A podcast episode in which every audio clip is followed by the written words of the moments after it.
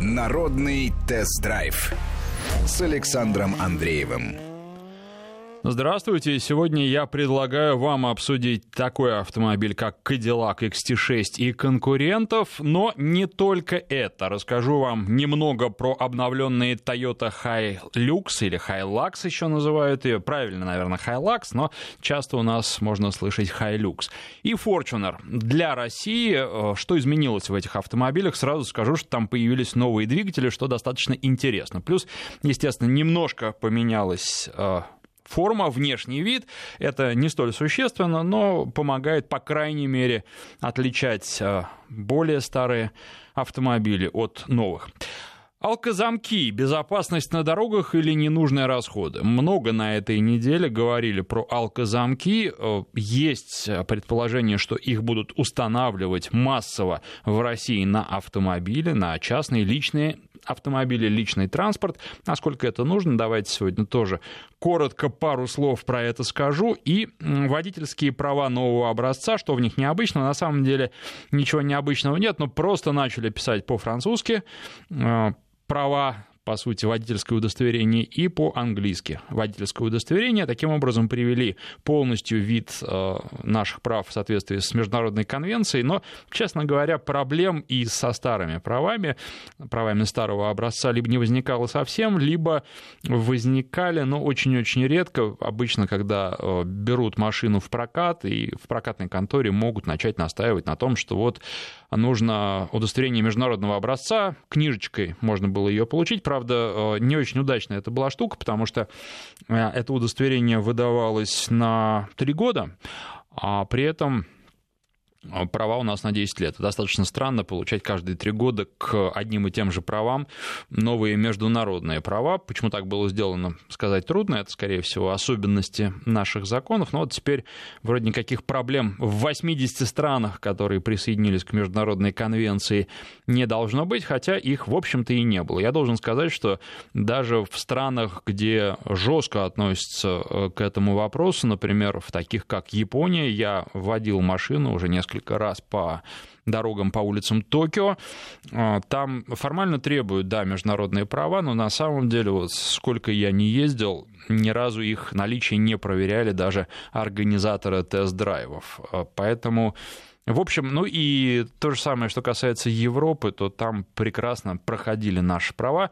Плюс еще, конечно, новость хорошая. С одной стороны, теперь уже никаких проблем быть не должно. С другой стороны, когда еще откроют границы, э, тот же самый Европейский Союз, и можно будет посещать страны ЕС, э, пока не ясно, поэтому новость, так скажем, на будущее. 232-1559, телефон в студии. Звоните, особенно если у вас есть Кадиллак, э, поделитесь впечатлениями, потому что это автомобиль американский, он э, дарит другие ощущения, он не такой, как европейские или японские машины, хотя тут вот не должно быть путаницы, многие японские автомобили делают для американского рынка, и, например, у меня сейчас на тесте Honda Pilot, вот она, э, несмотря на то, что родина машины Япония, она чисто американская по своему поведению. Двигатель немножко маловат, но хорошо, хоть он атмосферный, в отличие от Кадиллака. И ощущаешь автомобиль действительно как американский, как такой, который большой, мощный, хорошо едет по прямой, и можно ехать на нем с комфортом и очень-очень далеко. Что касается вот просторов, я думаю, что и в Штатах, и у нас они примерно одинаковые, поэтому многие американские автомобили для передвижения на большие расстояния у нас хорошо подходят. А вот э, для движения по городу тот же самый XT6 кажется мне великоват. Но вы знаете, вот главные, пожалуй, такие, даже не главное то, что есть автомобили, а главные основные ощущения от автомобиля. А, во-первых, очень милое предупреждение. А, когда выключаешь двигатель, машина тебе пишет, а вы ничего не забыли на заднем ряду? Пустячок, а приятно и забавно. Хотя, конечно, каждый раз это видеть может кому-то надоест. Но, по крайней мере, меня это гораздо меньше раздражает, чем необходимость э, во многих других автомобилях, в том числе бюджетных. Прежде всего, японские автомобили этим грешат, хотя сейчас и корейцы подтянулись. Вот совсем недавно была на тесте Hyundai Creta, обновленная. И там предупреждение вылезает, вы там должны водить безопасно, вы то все пятое, десятое, и пока ты кнопочку не нажмешь, причем там надо нажимать еще несколько раз, вот что просто раздражает. А эта машина от тебя не отвяжется, мозги ее не отвяжутся, и вот каждый раз, включая двигатель, надо нажимать эти кнопки, неудобно, неприятно и не нужно. А здесь э, такое милое предупреждение, которое, в принципе, э, в конце поездки появляется, и его можно игнорировать, если уж надоело. А, и предполагаю, я, честно говоря, не копался, не занимался, что можно и отключить. Ну и второе ощущение, собственно, это касается э, всех кадиллаков и на Escalade, вот на тестовом такая штука была, и во многих американских машинах это есть. Там предупреждение водителя, то есть когда машина вас предупреждает о какой-то угрозе опасности, неприятности, оно необычное, потому что в тех же самых европейцах у вас обычно либо звуковой сигнал, либо а, загорается на проекционном дисплее предупреждение, либо на панели приборной, если она электронная, например, об опасном сближении с предыдущим автомобилем. А, либо и то, и другое, и звуковое предупреждение, и сигнал а, такой визуальный.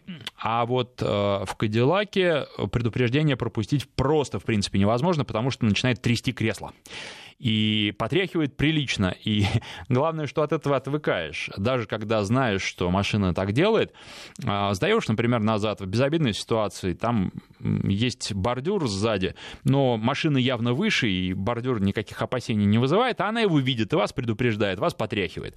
И, в общем, а, когда садишься после большого перерыва в автомобиль, к этому не привык, вернее, от этого отвык, и это начинает немножко раздражать. А, тем более, что Cadillac, вот чем он еще отличается? А, тем, что, причем вот этот именно XT6, а, потому что когда я ездил на Escalade, такого не было. Я думаю, что тут дело в том, что электроника шагнула достаточно далеко вперед, и поэтому она берет все больше на себя. А, об этом, кстати, тоже поговорим. Вы же знаете, я говорил в прошлых программах, что на этом Кадиллаке я еще и в небольшое ДТП попал.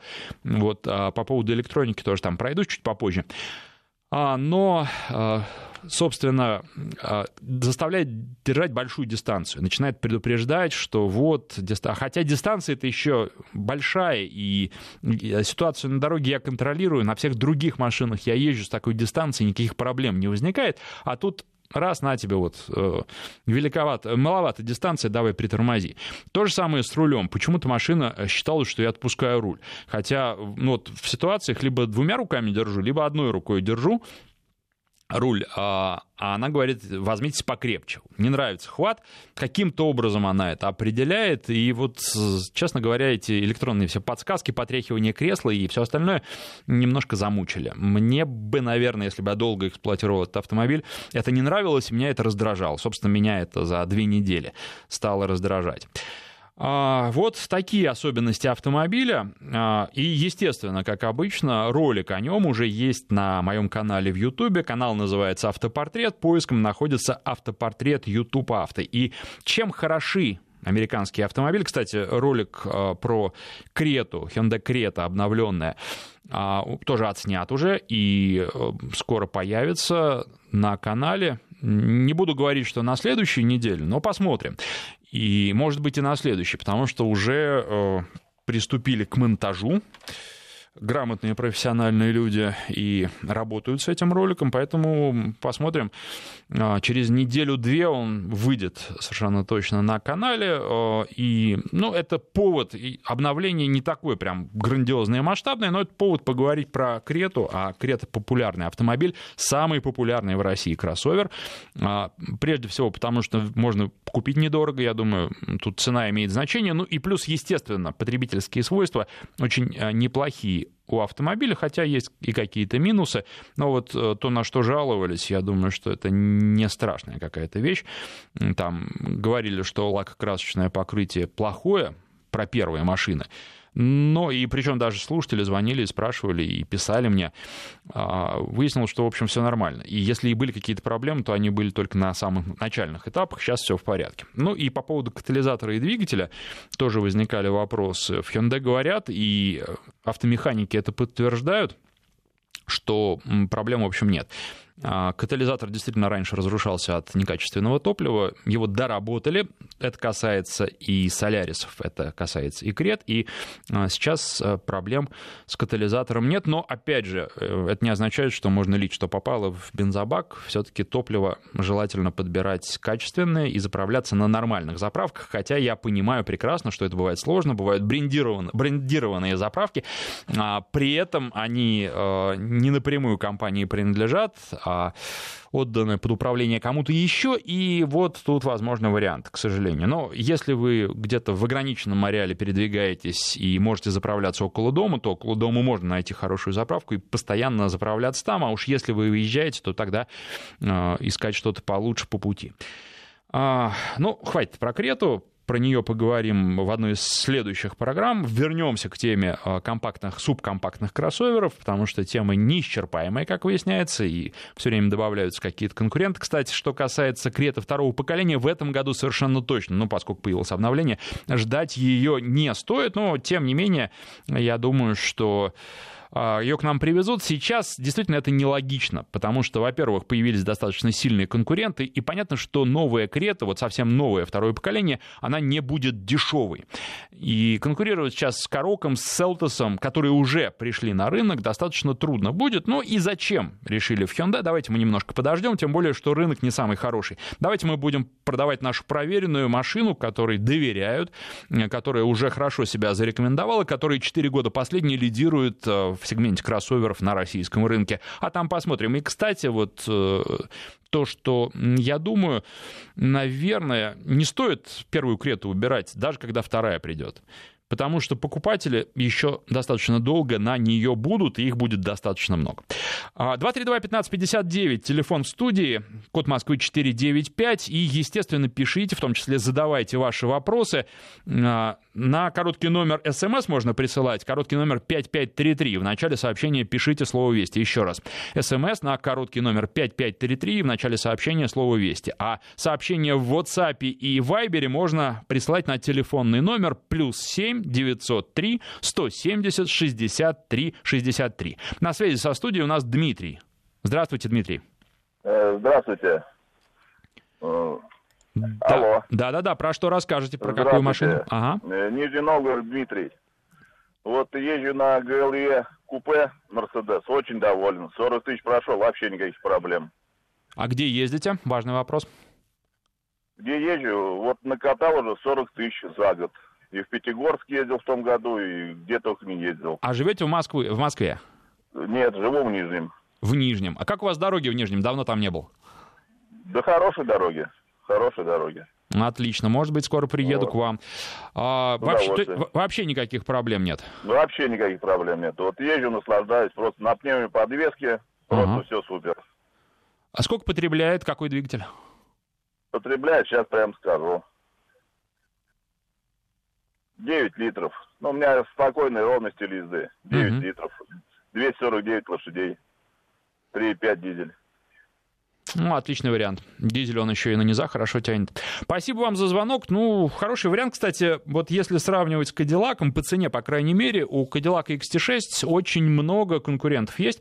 А, и Среди них, наверное, вот прям совсем по цене, а стоит автомобиль где-то 4 миллиона или больше. Тестовый в максимальной комплектации был, он стоит 4,5 миллиона. А Lexus RX. И причем у Lexus RX ведь есть еще и удлиненная версия. Я на ней ездил около года, даже, наверное, полтора уже года назад, получается. По поведению на дороге абсолютно все то же самое, как и обычный RX. А что касается места, ну да, его побольше. Но в Кадиллаке, на мой взгляд, вообще этим американские машины отличаются, места существенно больше.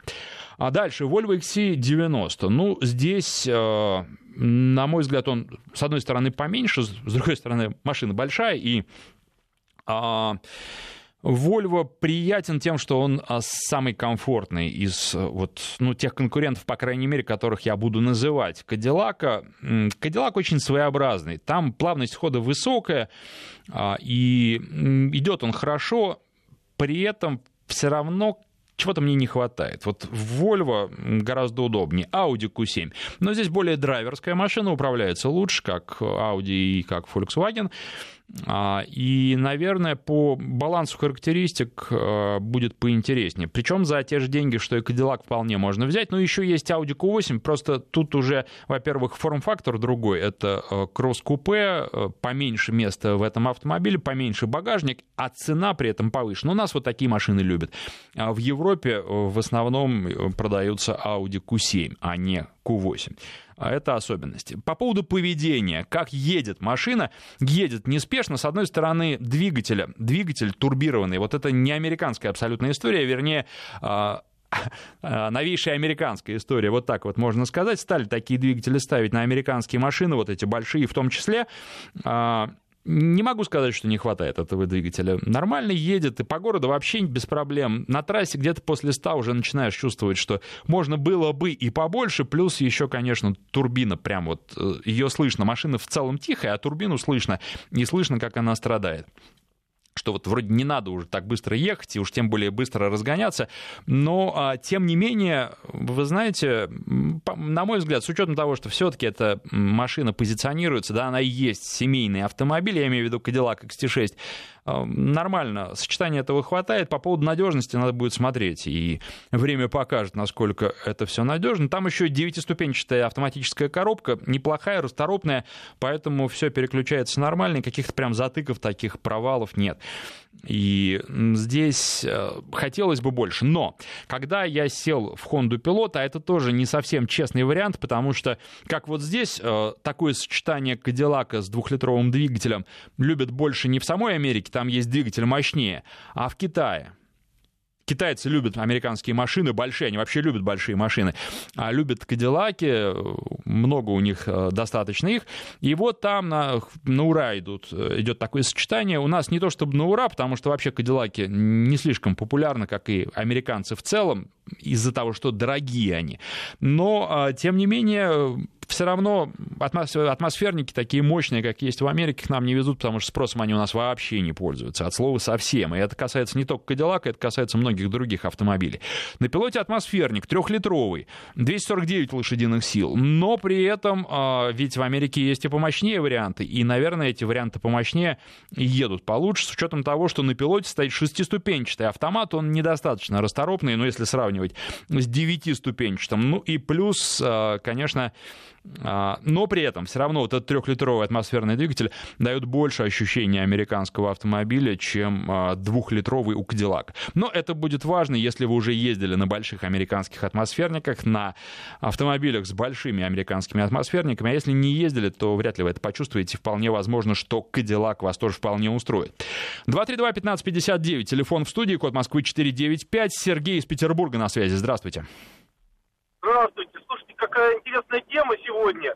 Вот, на CRX-5 ездил, на Кадиллаке, на новом, разочаровался по страшной силе, пришлось продавать там по бросовой цене. Uh-huh. Вот, развалилась подвеска передняя, геометрическая проходимость вообще никакая, там впереди свет такой, что мама горюй. И кроме того, автомобиль это уничтожитель бензина, я бы так сказал. Ну и, собственно говоря, по качеству пластика в салоне тоже возникли вопросы. Вот, интересная тема еще связанная с той машиной, которой сейчас езжу. Год назад не думал о пандемии, и временно нужна была машинка пересесть с Торрента X э, Prime, Прайма. Mm-hmm. Вот. Выбирал между Кретой и выбирал между Каптюром. Вот, у меня задача была еще на природу выехать с, хорошим, с хорошей проходимостью и катер таскать на прицепе. Остановился на Каптюре, не жалею нисколько про эту машину. Вот. Единственное, что э, шумоизоляция не очень, и расход тоже, так сказать, оставляет желать лучшего. Но, тем не менее, машина замечательна по своей проходимости. Единственное, машину в этом году испортили, потому что убрали этот четырехступенчатый автомат, который многие ругают, поставили вариатор туда. И движок 1.3. Вот.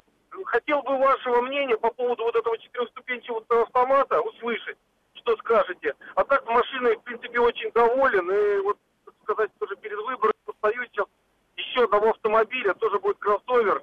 Но, наверное, все-таки корейца какого-то брать буду, более такого премиального класса. Спасибо за передачу, очень интересно. Спасибо вам за звонок. Что касается корейцев премиальных, так вот э, GV80 э, появится уже осенью на российском рынке. Очень интересный автомобиль. Я имею в виду Genesis GV80. Прям жду не дождусь э, тест-драйва.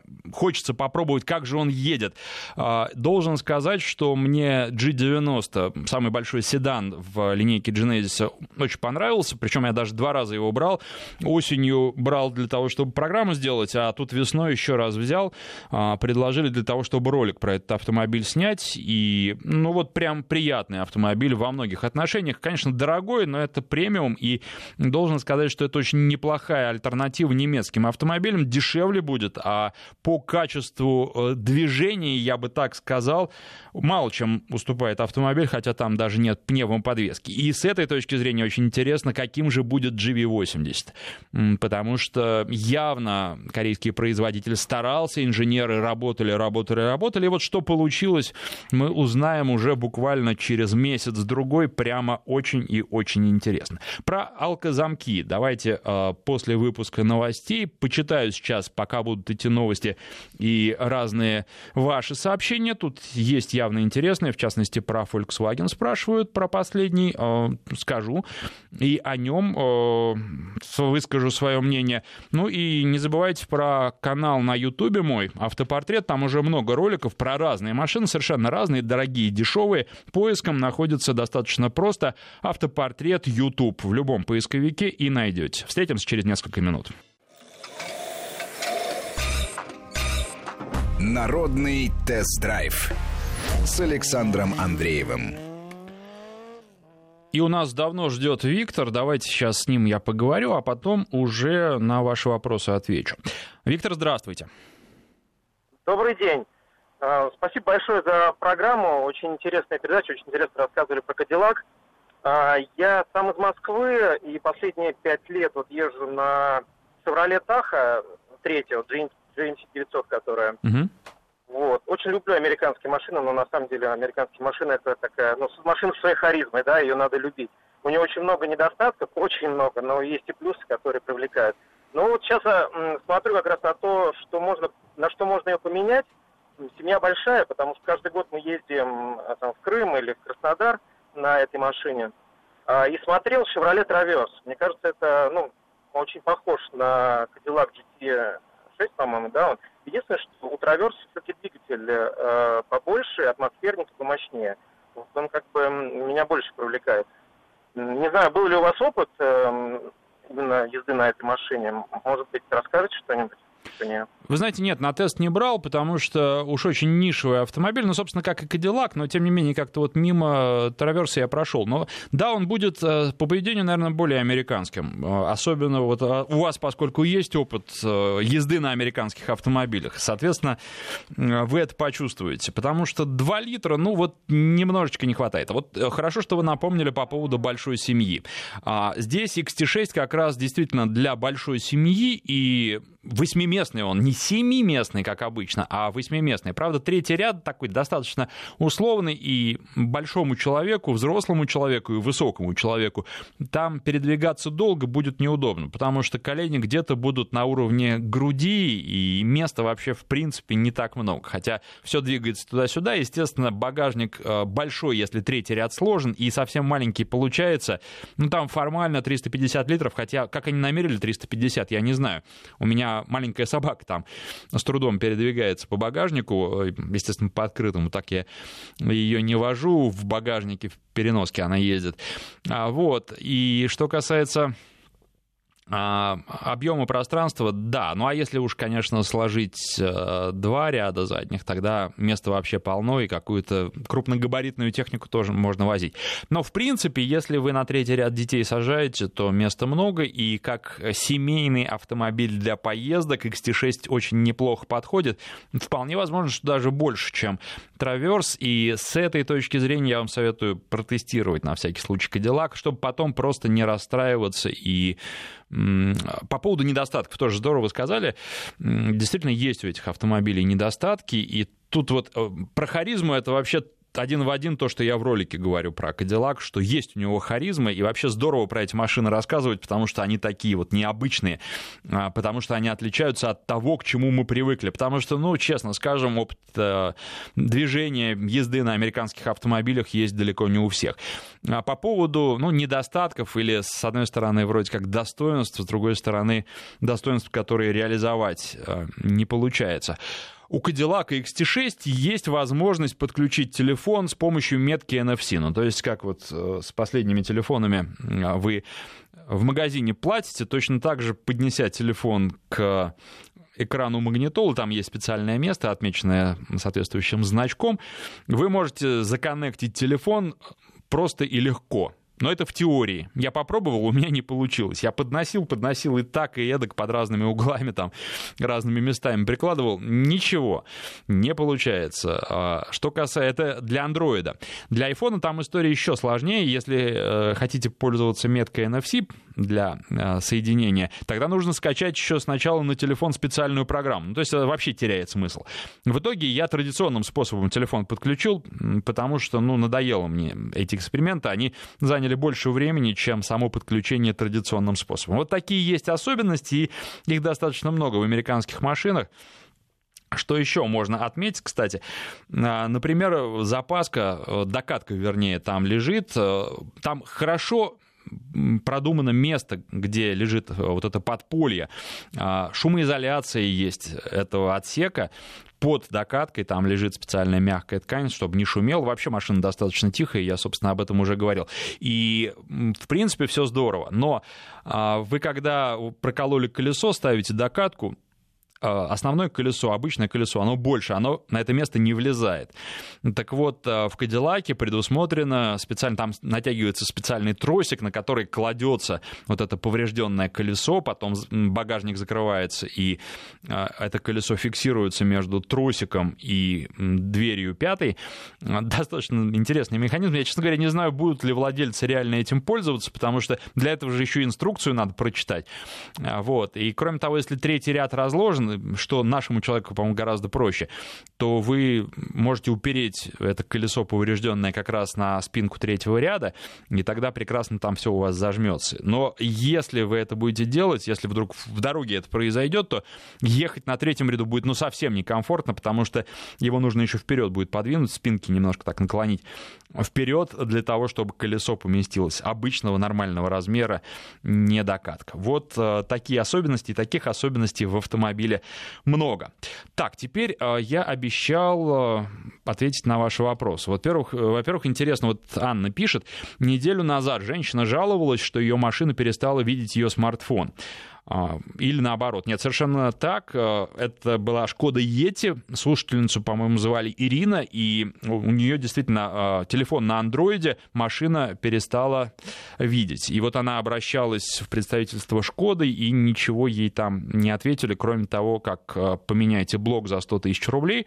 А она не хочет менять блок, потому что у нее все остальное работает. И слушатели высказывали предположение, писали мне, что просто нужно версию андроида на телефоне откатить назад, а, поставить более раннюю, и тогда машина опять телефон увидит. Вот если а, сейчас Ирина нас слушает, будет здорово, и Анна об этом тоже просит.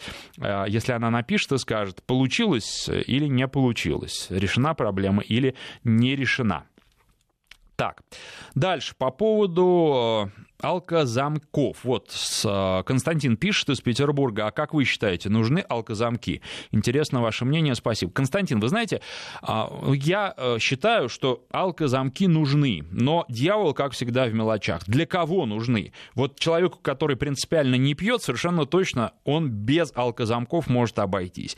А э, просто водителям нужны или не нужны. Ну, дело в том, что это все обращается. Меня что насторожило прежде всего в этой новости? Сообщение о том, что массово будут устанавливать алкозамки. Массово слово. То есть получается, ну как массово, всем и каждому. Да? А в Европе, да, в Европе с 2022 года а, на всех новых машинах, которые сходят с конвейера, будут алкозамки.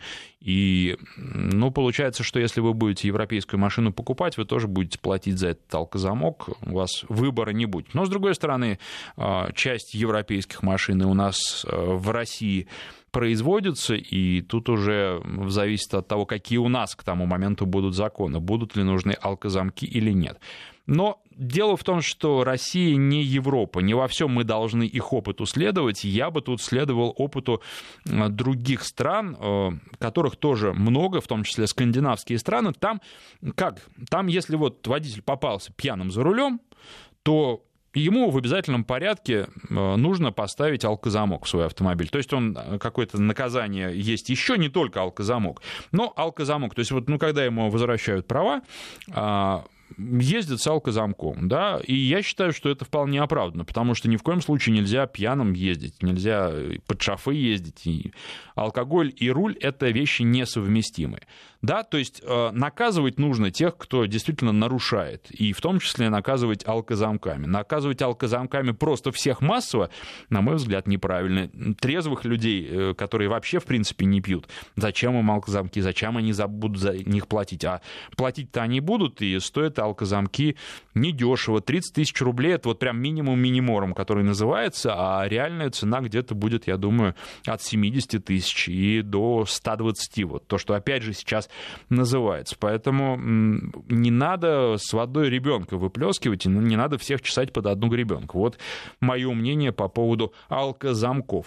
Езжу на Селтосе двухлитровом, 8 тысяч километров, все отлично, но съел треть уровня масла. Это норма, это сообщение из Ростовской области. Знаете, я бы не сказал, что все отлично, если у вас Селтос за 8 тысяч съел масло. Новая машина, да, и уже она у вас потребляет масло. Не должен новый автомобиль масло кушать.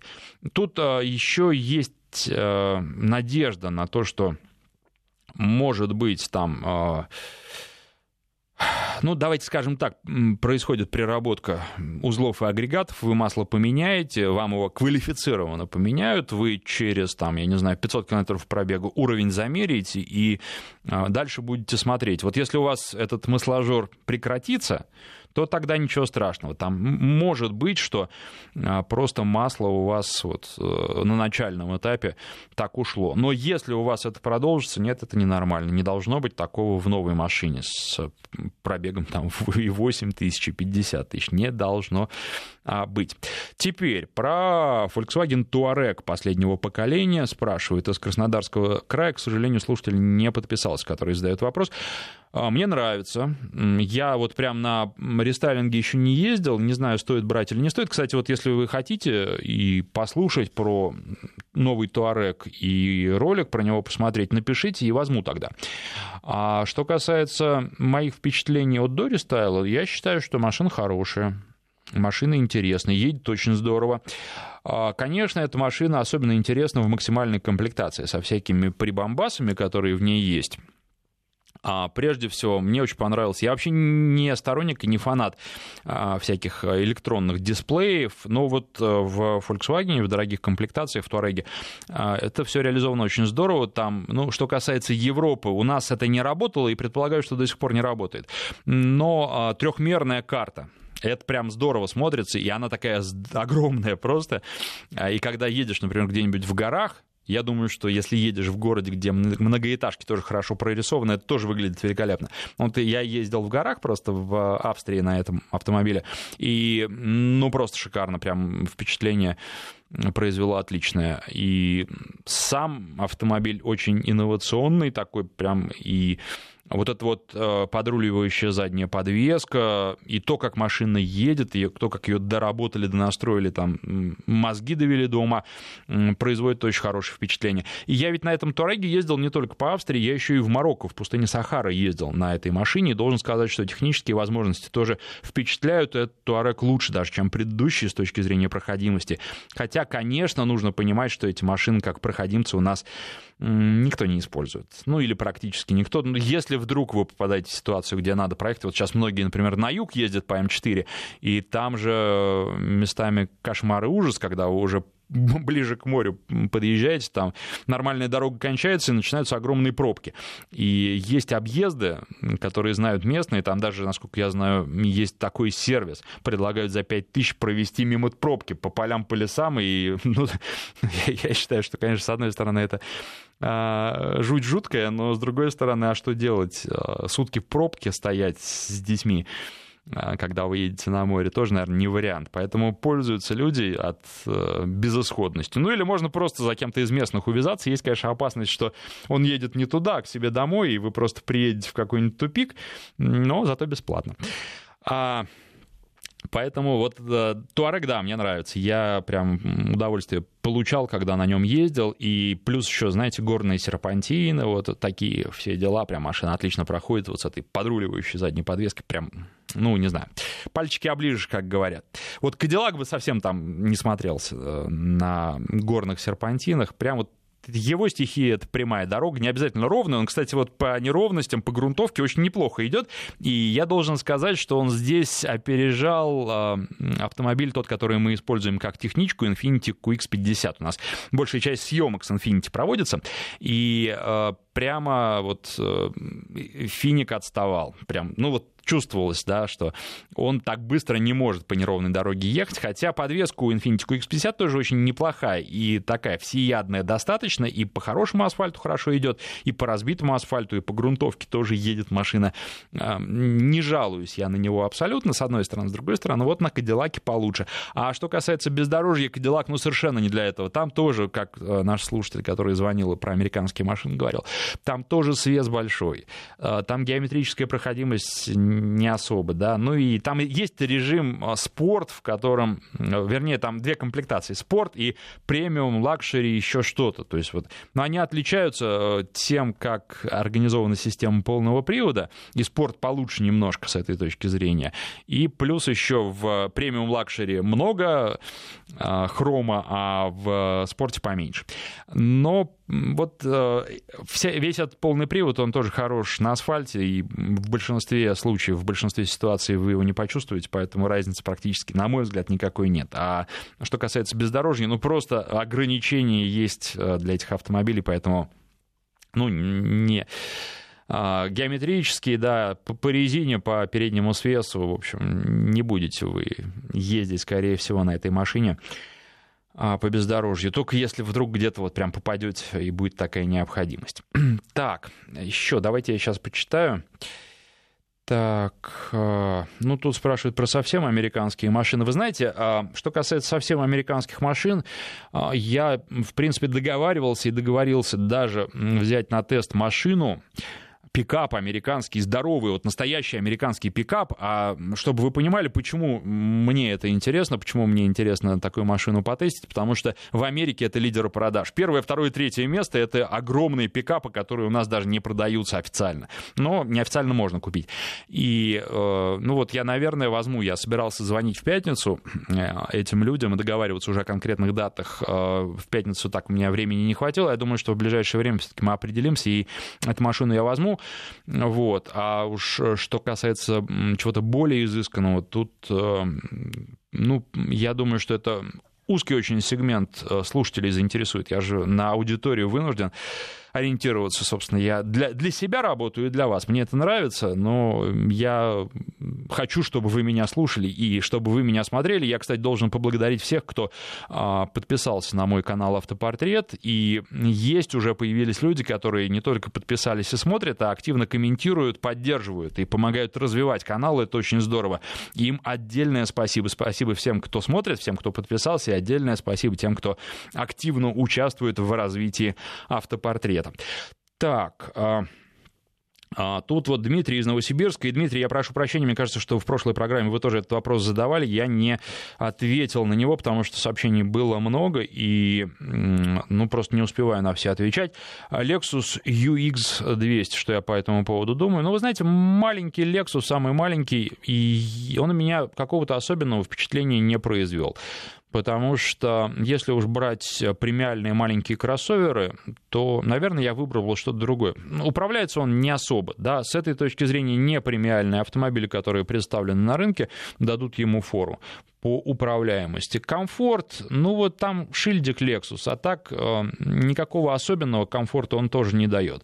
Надежность, да, надежность с ней, я думаю, все будет в порядке. Но э, каких-то ярких впечатлений этот автомобиль у меня не оставил. Извините, если я вас расстраиваю этим, но я привык, в общем, честно вам свое мнение высказывать. Э, машина для тех, кто хочет купить начальный Lexus. Но за, если там человек покупает Lexus RX, например, да, причем желательно с атмосферным двигателем, я его могу понять, да, хотя RX тоже, наверное, мне не по характеру. Было время, когда мне такие машины нравились, сейчас я люблю что-то и поменьше, и то, что подинамичнее, в общем, с другими характеристиками, более драйверские машины мне нравятся, которые хорошо управляются. Даже не обязательно быстро ездить, главное, чтобы машина хорошо управлялась. Ну вот, UX а, не из этой категории, и какого-то особенного комфорта там нет, чего-то прям вот такого особенного выдающегося там нет. Если нравится внешний вид, если любите ездить неспешно, если вы хотите надежную машину, то вполне можно. А так, не знаю, не произвел большого впечатления. А, Алексей пишет, э, живет в Москве, работает водителем, уходить будет только некачественное масло. У меня был Иш-каблучок, прошел 200 тысяч, я туда заливал качественное масло, и оно не выходило. Ну нет, вы знаете, тут еще зависит, конечно, от двигателя. Если с ним все в порядке, то тоже масло не уходит. Ну и я, честно говоря, не слышал, чтобы на заводе какую-то жижу заливали. Там, конечно, на первые тысячи своеобразное масло заливают, но надо поменять и посмотреть, что будет. Собственно, вот э, я уже нашему слушателю сказал, да, это Kia Seltos касается. И дальше уже делать какие-то выводы уже более-менее окончательные. Так. А, Алкозамок стоит дороже последнего айфона, спрашивают наши слушатели. Я уж не говорю про бюджетный смартфон среднего уровня. И чего ж там такого дорогого? Мне кажется, что так, как всегда, а, кто-то хочет попасть в список Forbes. Ну, вот чего там такого дорогого вам прям сразу не скажу, но а, с алкозамками ведь есть еще одна история. Это же приборы точные, и как и приборы, которые измеряют, например, количество воды, которое вы потребляете, их нужно проверять, нужно проводить вот это вот на профессиональном языке поверку. И а, что касается счетчиков воды, я думаю, что эти поверки уже многих раздражают. Необходимость периодически их делать, хотя, казалось бы, приборы работают. Вот с алкозамками та же история. Тоже поверки надо будет проводить, если их будут устанавливать. То есть это еще, это не, не только дорогой прибор поставить, это еще и платить за то, что его будут проверять. Поэтому э, мне кажется, что здесь такого наказания заслуживают не все водители, а только те, кто э, позволяет себе лишнего за рулем. И э, кто был на этом пойман. 232-1559. Вот у нас Игорь долго ждал, к сожалению, я только сейчас это заметил, и не дождался. Ну, я, честно говоря, не знаю, успеем ли мы, наверное, даже я не успею про все заявленные темы вам рассказать. Ну, про Toyota Hilux и Fortuner э, новые двигатели там, да, и это интересно, потому интересно будет, как они с ними едут. Вот. А, сам Hilux мне нравится. Я считаю, что это один из лучших пикапов а, на российском рынке. Лучший это, конечно, на мой взгляд, Volkswagen, потому что а что касается Volkswagen, там вы чувствуете себя как практически в легковом автомобиле. Это здорово. Но нужно понимать, что и цена будет выше, чем у конкурентов, особенно в хороших комплектациях. Поэтому вот, а Hilux, он такой, он вот всеядный, он надежный, с дизельным двигателем, он э, потребляет немного. Конечно, да, чувствуешь, что едешь на равном автомобиле, но, тем не менее, если есть потребность в таком автомобиле, то он неплох. Но это, опять же, это вот да, по тем же самым американским меркам, это маленький пикап, а у них огромные пикапы. Некоторые пикапы вообще как грузовики у них настоящие. И а, эта машина тоже очень интересная. Но вот у нас пока нет, э, и культуры такой нет.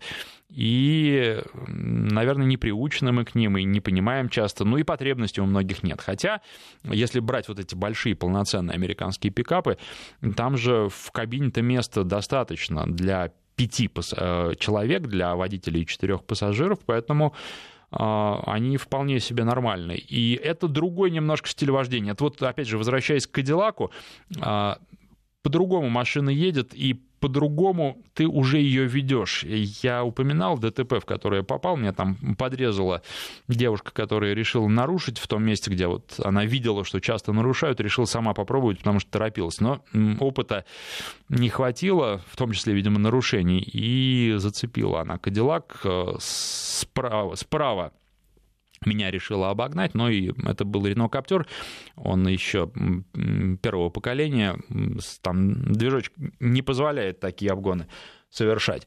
Вот, поэтому здесь, э, к сожалению, все закончилось аварией с достаточно большими финансовыми потерями, к счастью, без каких-либо э, физических потерь. Но вот Кадиллак пострадал, пришлось э, полицейский протокол оформлять, и 6 часов времени на это было потрачено. В ролике об этом тоже есть, и вроде как мелочевка все выглядит, все эти повреждения, но стоит достаточно дорого, особенно если речь идет о Кадиллаке. Да даже если о Солярисе речь идет, фара фара э, стоит на Солярис светодиодная сейчас 100 э, тысяч рублей. Представляете? Одна фара замена э, у дилера, если покупать, ну а больше вы нигде не купите. Все.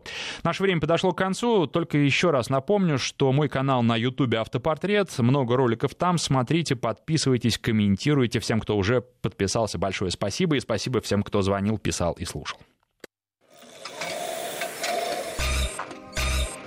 Народный тест-драйв с Александром Андреевым.